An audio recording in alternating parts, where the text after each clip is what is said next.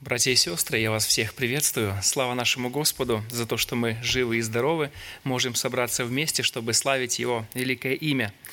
Э, давайте мы откроем первое послание Иоанна, первая глава, и прочитаем два стиха. Первое послание Иоанна, первая глава, 6 и 7 стихи. Апостол Иоанн пишет следующие слова. «Если мы ходим, если мы говорим, что имеем общение с Ним, а ходим во тьме, то мы лжем и не поступаем по истине. Если же ходим во свете, подобно как Он во свете, то имеем общение друг с другом, и кровь Иисуса Христа, Сына Его, очищает нас от всякого греха. Очень интересный текст, который призывает нас к самоанализу. Недавно я узнал что в психологии есть такое явление, есть такой термин, ну, такое слово, такая фраза, как активное молчание. Я не знаю, слышали вы об этом или нет. Активное молчание – это намеренный отказ вступать в вербальный контакт с другим человеком. Как правило, это нежелание является следствием какого-либо конфликта. То есть, другими словами – человек молчит, и молчание использует как инструмент давления на другого человека. Молчание обычно свидетельствует о том, что между людьми образовался конфликт. И вы знаете, нередко мы сами использовали молчание как оружие, чтобы дать понять, что у нас испорчены отношения, не так ли? Одна женщина делилась со своей подругой, говоря – когда я в ссоре со своим мужем, то я могу с ним не общаться целый месяц. А та в ответ, я тоже. Вы знаете, подобное происходит и в духовной жизни. Когда у нас испорчены отношения, нарушается общение. Нарушается общение с Богом, нарушается общение друг с другом. Когда мы читаем Библию, мы обнаруживаем, что Бог не отвечал Аврааму 13 лет после того, как он попытался ускорить исполнение, а, ускорить исполнить обещание Бога о сыне. И когда Агарь родила ему Измаила, Бог молчал целых 13 лет. Мы также помним, когда Бог молчал и не отвечал Саулу на его просьбы, после того, как Саул открыто шел против воли Божьей. Апостол Иоанн в нашем тексте учит, что через проповедь Евангелия мы вступили в духовное общение с Отцом и Сыном. Это духовное единство, которое стало возможно Духу Святому. И мы должны четко понимать, что мы не только призваны в духовную общность с Отцом и Сыном, но также мы призваны в духовную общность и друг с другом – Однако христианская общность имеет двухстороннее движение от человека к Богу и от человека к человеку. Это вертикальные и горизонтальные измерения. Э, мы читаем, что мы были призваны в это общение, в эту общность в тот момент, когда Бог дал нам живую веру, и мы в молитве чистосердечного раскаяния попросили у Него прощения – Апостол Павел пишет послание Коринфянам, 1 глава, 9 стих. «Верен Бог, которым вы призваны в общение Сына Его». Мы были призваны в общение Сына в тот момент, когда уверовали, когда обратились к Богу. И, конечно же, эта общность с Сыном проявляется в духовной общности и с Церковью, в духовной общности и друг с другом – Однако, когда нарушаются отношения между христианами, это горизонтальное измерение, это свидетельствует о том, что ранее уже были нарушены отношения с Богом. Это вертикальное измерение. И прочитанный текст говорит нам о том, что препятствует нашей общности, что нарушает наше духовное единство, что нарушает эту духовную общность, это общение. А также этот текст учит, как преодолеть, преодолеть нам это препятствие. Как нам преодолеть это препятствие. И давайте мы посмотрим, как апостол Иоанн открывает нам этот грех. И в шестом стихе он указывает на причину, которая нарушает отношения в церкви, отношения друг с другом и отношения с Богом. Это самообман. Это самообман, когда человек говорит «у меня отличные отношения с Богом». Посмотрите, как начинается шестой стих. Он начинается с предложения «Если мы говорим, что имеем общение с Ним». Вот эта фраза «если мы говорим» в этом послании встречается три раза – в шестом, восьмом и в десятом стихах. И она указывает на то, что некоторые люди давали оценку своей вере. Они открыто высказывали убеждение в том, что у них очень близкие отношения с Богом. Нам, конечно, неизвестны имена этих людей, мы не знаем о их происхождении, и непонятно, когда они даже пришли в церковь. Апостол Иоанн умалчивает об этом, ничего нам не сообщая. Но мы знаем, что эти люди заявляют о своих близких отношениях с Богом. Но это вопиющий самообман. Почему? Потому что истинное положение этих э, дел, этих людей очень плачевно. Апостол Иоанн говорит, если мы говорим, что имеем общение с Ним, а ходим во тьме, то мы лжем. То мы лжем. То есть они по-прежнему ходят во тьме, хотя и заявляют о своих близких отношениях с Богом. Хотя и утверждают, что у них очень хорошее общение с Небесным Отцом. Интересно заметить, что слово «тьма» в послании встречается семь раз и всегда в переносном значении. Слово «тьма» может означать нравственное разложение – оно также может означать в этом послании царство сатаны, а также заблуждение, состояние заблуждения. Все это описывает слово «тьма». И поэтому интересно, что эти люди все еще находятся во власти сатаны, но при этом считают, что у них очень хорошие отношения с Богом. Это вопиющий самообман. Это вопиющий самообман – один толкователь священного писания, Дэвид Джекман, пишет, «Человек, упорствующий в грехе, не может находиться в общении с Богом. Это два взаимоисключающих понятия. Вы можете, конечно, живя в шахте, утверждать, что покрываетесь загаром. Однако нелепость такое, такого заявления очевидна. И отсюда возникает закономерный вопрос. Как может кому-то прийти в голову утверждать подобное?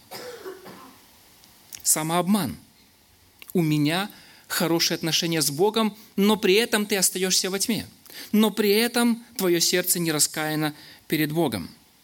Самообман. Один мужчина рассказывает историю, как один мужчина присутствовал на шоу гипнотизера. На сцену вышел человек, поставил на стол вентилятор и направил поток воздуха в зал. Потом взял миску, налил туда жидкость из небольшой мензурки и поставил ее перед вентилятором. Затем попросил, чтобы те, кто ближе всего сидели к сцене, определили по запаху, что это за жидкость. Автомеханик унюхал бензин. Работник лекароводочного завода – спирт.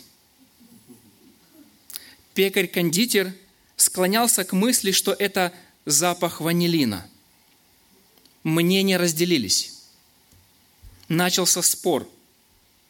В итоге оказалось, что в мензурке была обычная вода.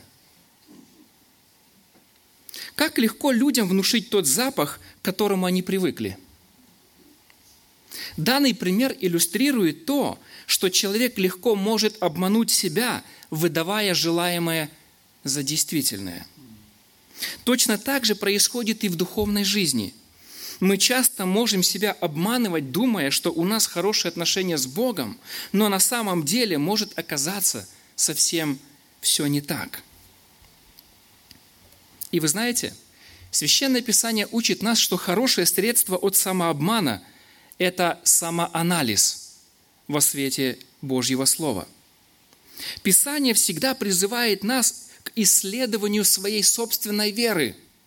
Апостол Павел во втором послании к Коринфянам 13.5 призывает нас «Испытывайте самих себя, самих себя исследуйте, верили вы, верили вы». Поэтому Священное Писание призывает нас к тому, чтобы мы занимались детальным самоанализом, чтобы мы исследовали свое сердце, в каких отношениях мы находимся с Господом, какие наши пути перед лицом всемогущего Отца. Не реагируйте болезненно на критику. Это второй совет. Первый совет – занимайтесь самоанализом – во свете Слова Божьего. Второй совет – не реагируйте болезненно на критику. Если вам кто-то сделал замечание, то не спешите тут же защищаться или усматривать в этом злой умысел. Вы знаете, находчивые и отважные первопроходцы часто сталкивались с критическим смехом завистливых наблюдателей – говорят, что первому американскому пароходу понадобилось 32 часа, чтобы добраться по реке Гудзон из Нью-Йорка до Албании 278 километров. 32 часа. Люди все смеялись. Лошадь с коляской проехала мимо первого автомобиля, как будто он стоял на месте. И все смеялись. Все смеялись. Первая электрическая лампочка была настолько тусклой, что людям приходилось использовать газовую лампу, чтобы увидеть ее. Все смеялись. Первый самолет упал через 59 секунд после отрыва от земли. Опять люди смеялись. Сегодня мы не можем представить себе жизнь без этих вещей, без автомобилей, без самолетов, без электрических лампочек, не так ли? Если вы пытаетесь взяться за большую работу или у вас есть новые идеи, ожидайте, вас будут критиковать. Однако критика – это способ, который подталкивает к развитию. Особенно это важно в служении. Поэтому, когда находится в церкви кто-то, кто вас критикует, не спешите относить такого человека в категорию своих недоброжелателей – своих врагов, своих недругов. На самом деле может оказаться так, что Бог использует этого человека, чтобы помочь вам увидеть свои недостатки и исправить эти недостатки, стать лучше. Чарльз Перджин, известный проповедник, свидетельствовал о том, что какое-то время к нему на служение приходил один редактор лондонской газеты – слушал его проповеди, а после присылал ему едкие письма с беспощадной критикой. В одном из таких писем он написал, «Дорогой пастор, в прошлое воскресенье вы снова несколько раз за проповедь повторили фразу «Во мне нет ничего доброго». Либо придумайте что-то новое, либо будьте готовы, что люди перестанут вас слушать. Благодаря этому, говорит Спеджин, я стал проповедовать еще лучше. Еще лучше.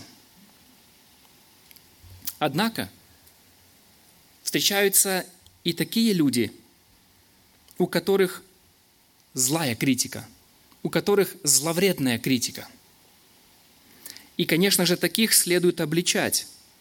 Но если они не справляются, их следует сторониться, держать расстояние – я помню, как один брат поступал в семинарию с едкой критикой на всех служителей, которые не так по-реформаторски понимают Евангелие, как он. Его сердце было исполнено крепкого осуждения и гордости. И сколько мы не пытались его переубедить в обратном, он не сдавался, но стоял на своем. Как важно, чтобы Евангелие было целостным – как важно, чтобы ты правильно понимал не только теорию, но также и практику. Ведь согласитесь, Евангелие имеет две стороны, две медали, две, две, стороны в одной медали. Это и теория правильная, но также и правильная практика. И поэтому, если ты отстаиваешь теорию с пеной у рта, критикуя и осуждая всех служителей, но при этом ведешь себя как демон, это свидетельствует о том, что ты заблуждаешься. Это свидетельствует о том, что ты не понимаешь Евангелие, потому что Евангелие должно быть целостным. Теорию невозможно оторвать от практики. Этот студент не поступил в семинарию. Такие студенты не нужны в семинарии. Итак, мы увидели самообман. Самообман – это то, что нарушает отношения и с Богом, и нарушает отношения в церкви, нарушает общность, вот это общение. Но апостол Иоанн не останавливается на этом. Он не только указывает на причину, причину того, что разделяет, что приносит э, вот такое, знаете, вот э, нарушает отношения в церкви – но он, как истинный пастор, идет дальше и делает следующий шаг. Он совершает разоблачение этого человека или этих людей. Посмотрите, как апостол Иоанн срывает маски. Он говорит, если мы говорим, что имеем общение с Ним, а ходим во тьме, то мы лжем и не поступаем поистине. Апостол Иоанн срывает маски. Он называет все своими именами. Когда есть явный конфликт между словами и делами человека, именно дела, а не слова, показывают, кто он на самом деле. Слово «истина» встречается в послании девять раз – и означает факт, когда Бог открывает себя и свою волю для нас и желает, чтобы мы жили и соответствовали этой воле. Фраза «не поступаем поистине» означает устойчивую неспособность проявлять истину в своей повседневной жизни. Ты на устах исповедуешь, что у тебя хорошие отношения – но ты не поступаешь поистине. И причем ты это делаешь постоянно, упрямо, каждый день. С другой стороны, поступать поистине указывает на то, что человеческий отклик на открытую Богом истину должен иметь нравственное и волевое выражение в наших поступках, в нашем послушании. Другими словами, ортодоксия должна сочетаться с ортопраксией. Слово ортодоксия – это правильное учение – а слово ортопраксия – это правильная практика, правильное поведение. Так вот, ортодоксия, правильное учение должно сочетаться с ортопраксией, правильной жизнью, правильной практикой. Истина должна быть неотъемлемой частью повседневного поведения и характера на любом месте. Поэтому апостол Иоанн срывает маски. Он совершает разоблачение – он говорит такому человеку, ты лжец, ты не поступаешь поистине. Однако разоблачение должно быть основано на любви и желании помочь. Апостол Павел, посланник Ефесянам 4.15, говорит, что мы должны обличать с любовью, мы должны говорить истину с любовью или в любви. Вы знаете, иногда мы можем допускать такую ошибку, когда совершаем разоблачение без любви. И это равносильно, что взять топор и ударить человеку между глаз. Ты вроде бы говоришь правильные вещи, но не с правильным сердцем, не с правильным отношением, и, конечно же, тебя не будут слушать. Разоблачение должно быть основано на любви и желании помочь. Апостол Иоанн преследует цель не унизить или оскорбить человека, а помочь ему – Иногда в вашей жизни будут такие ситуации, когда вам придется сказать человеку правду. Неприятную, но правду. Когда мы видим, что человек заблуждается или находится в состоянии самообмана, наша цель не промолчать, а с любовью сказать об этом – в противном случае вы будете похожи на доктора, к которому пришел пациент с тяжелой болезнью и жалуется на постоянную слабость. И доктор вместо того, чтобы сказать ему всю правду, начинает говорить, что у него нет ничего страшного, что ему нужно попринимать витамины и больше проводить времени на свежем воздухе, и проблема решится сама собой. Такой доктор будет виновен в смерти пациента, если не скажет пациенту всю правду. Не так ли? Точно так же и в нашей духовной жизни. Если мы видим брата или сестру согрешающими, если мы видим, что они на опасном пути, мы должны сказать всю правду – и тяжелее всего это сделать, когда согрешает твой друг, когда согрешает твоя подруга, тот человек, с которым ты в близких отношениях. Еще тяжелее это сделать человеку, от которого зависит твое материальное состояние, твой работодатель в церкви. Еще тяжелее это сделать. И тогда мы можем поступать, знаете, вот так боязливо, делая вид, что ничего не произошло, закрывать глаза – я помню, как однажды э, в моей э, практике произошел не очень приятный случай. Э, я тогда работал в семинарии, меня только взяли на эту работу, наверное, полгода как прошло. И это была мечта всей моей жизни, чтобы я был преподавателем в семинарии. И одна, к нам каждое утро заходил заместитель ректора, начальник мой, получается, тот, который взял меня на работу – Спрашивал, как у нас дела, как мы поживаем. Э, рассказывал там какие-то интересные истории, пару анекдотов. Я так слушал, меня уже тогда это настораживало. А, вот.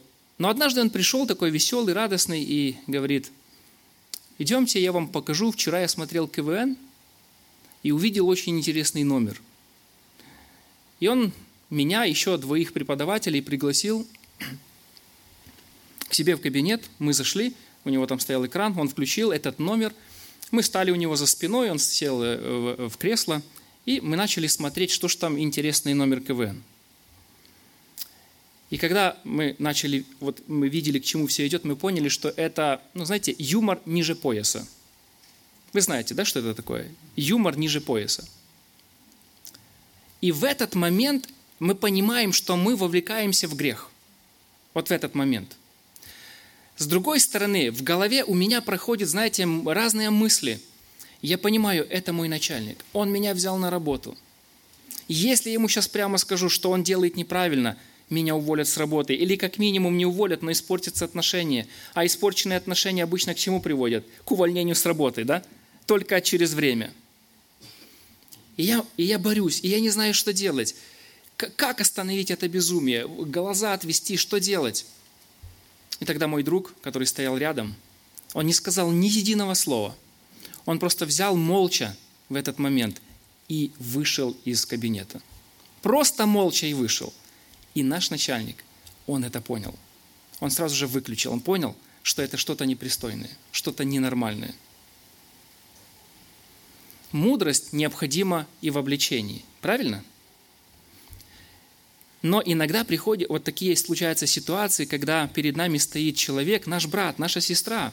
Мы в близких отношениях. Мы дружим с ним. Как ему сказать всю правду? Сказать с любовью, смело, преследуя цель, исправить этого человека. Поэтому апостол Иоанн разоблачает, но он на этом не останавливается, он идет дальше и он исправляет такого человека. Мы смотрим на седьмой стих. Седьмой стих. Если же ходим во свете, подобно как Он во свете, то имеем общение с Ним. И кровь Иисуса Христа, Сына Его, очищает нас от всякого греха. Здесь апостол Иоанн учит, что жизнь христианина должна характеризоваться жизнью во свете.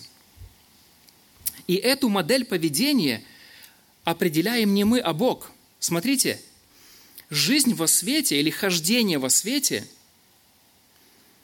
это некий стандарт жизни, это некое поведение жизни. Однако это поведение жизни навязано не церковью, не братским советом. Это навязано не законом, не традициями.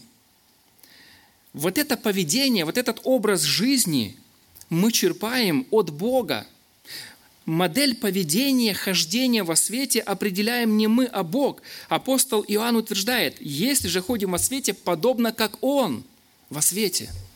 подобно как Он во свете.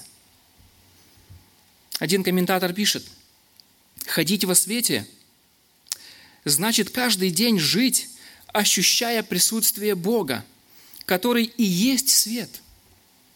Чем ближе мы к Богу, тем лучше осознаем свои собственные грехи и непослушание.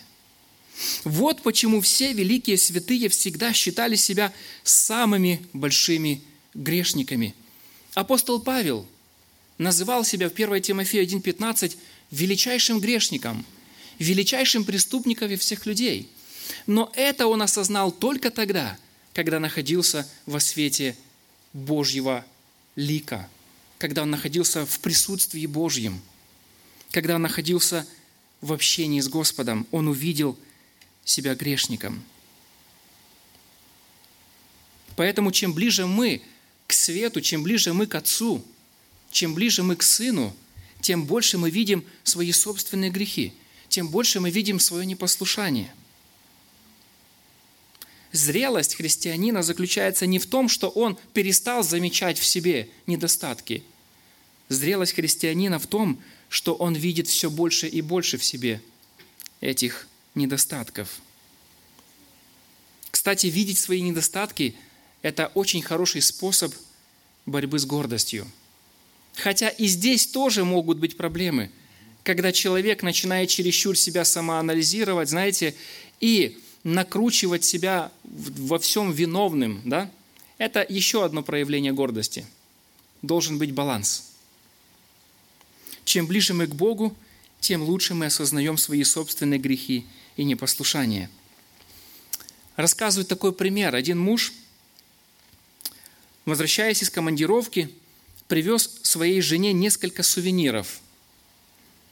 Среди них был спичечный коробок, который светился в темноте.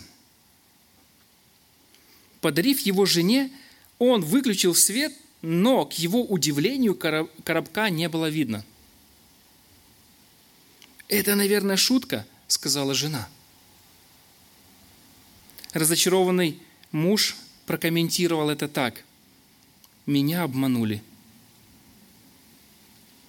Через какое-то время его жена заметила на коробке несколько французских слов.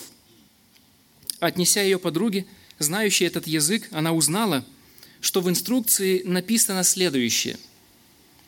«Если хочешь, чтобы я светился ночью, держи меня весь день на солнце». Поэтому она положила свой подарок на южное окно.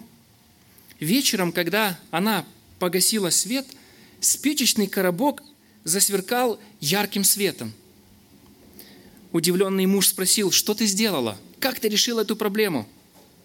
«О, я нашла секрет», — сказала она. «Прежде чем спичечный коробок засияет в темноте, его нужно выставить на свет». Как спичечный коробок, будучи выставленным на солнце, принял природу солнца и начал светиться, так и христиане должны постоянно выставлять себя перед Сыном Божьим – чтобы принять Его природу и сиять, как свет в темном мире. Священное Писание призывает нас «Вы свет миру». Но мы можем быть светом миру только в том случае, если божественный свет проник в наше сердце. Мы можем быть активны в служении Господу только в том случае, если мы постоянно ходим во свете Божьего Слова, во свете Божьего лица также, когда мы освещаемся – духовно возрастаем. Очень часто кто-то может сказать, я терплю поражение, я не успешен в благовестии, в служении. Проблема может быть в том, что ты просто не ходишь во свете. Апостол Иоанн утверждает дальше, что хождение во свете приводит к двойному результату – к горизонтальному и вертикальному результату. Первое – горизонтальный результат.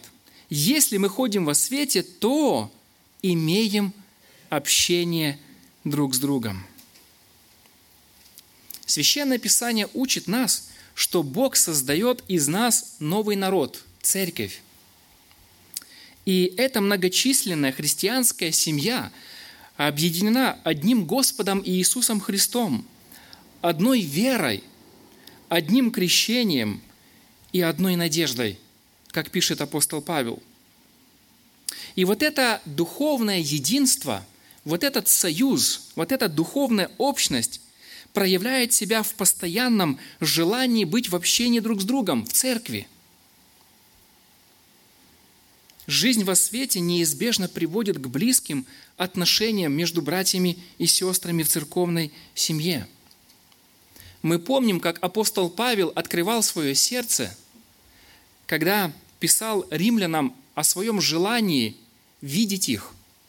Он говорит, я сильно хочу видеть вас, чтобы иметь общение, чтобы иметь утешение. В послании к Тимофею он пишет своему духовному сыну, находясь в узах, «Я весьма желаю видеть тебя». Естественная реакция верующих людей заключается в том, что они хотят видеть друг друга. И если ты не хочешь видеть твоего брата или сестру во Христе, это может свидетельствовать о том, что ты перестал ходить во свете. Итак, первый результат. Если мы ходим во свете, то имеем общение друг с другом. Горизонтальные отношения выравниваются. Дальше. Хождение во свете позволяет Богу совершать в нас постоянное очищение от греха. Это второй результат.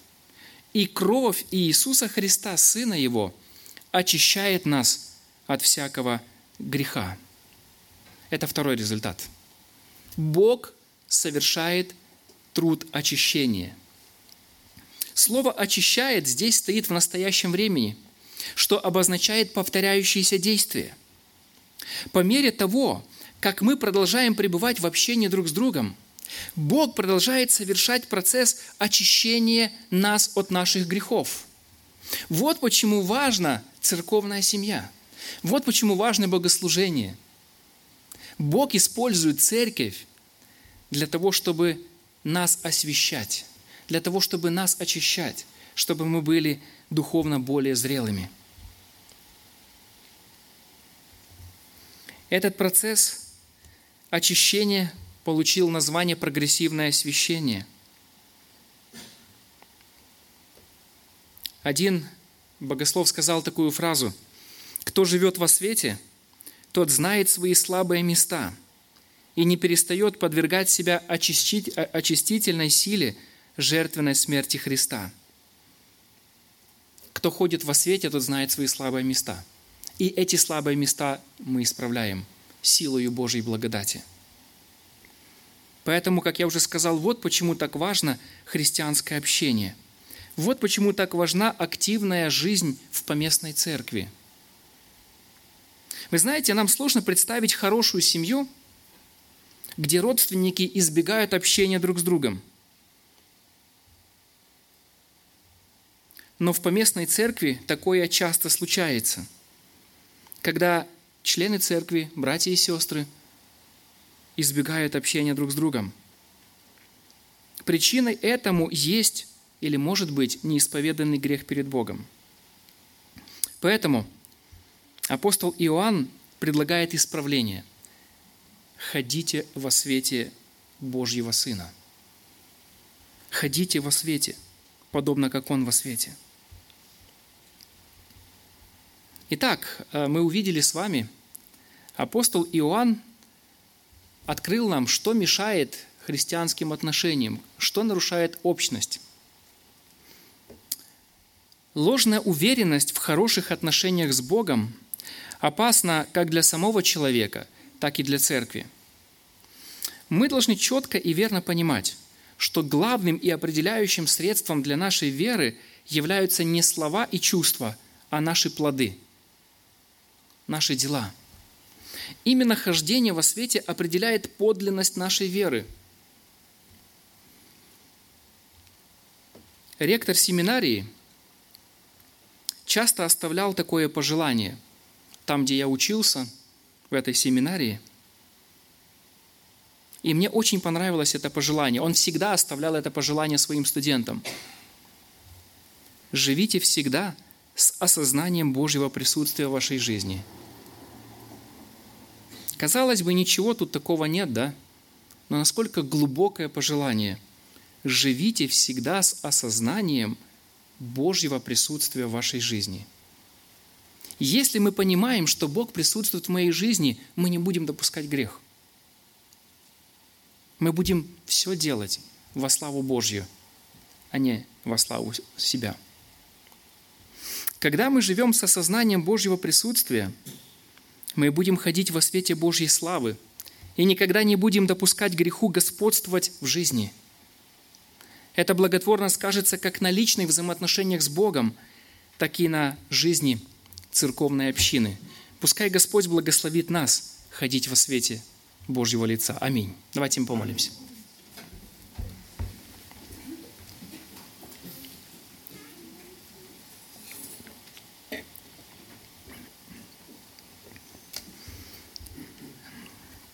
Наш Небесный Отец, во имя Иисуса Христа, мы приходим к Тебе в молитве и славим Тебя за то, что Ты наш любящий Небесный Отец, за то, что Ты нам говоришь всю правду. Ты не скрываешь ничего от нас, Ты принял нас в свои объятия, и как любящий Отец Ты желаешь нашего исправления.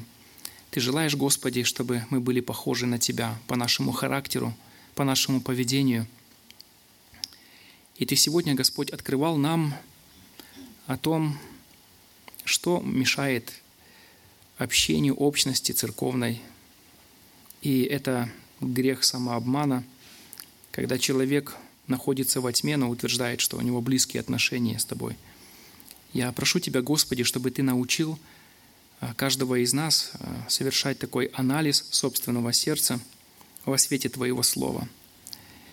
И, Господь, Сделай так, чтобы лучи Твоего Слова, они проникли в каждый уголок нашей души, осветили каждую потаенную комнату и вскрыли все наши намерения, все наши побуждения, мотивы, чтобы мы, Господь, видели себя, какие мы есть.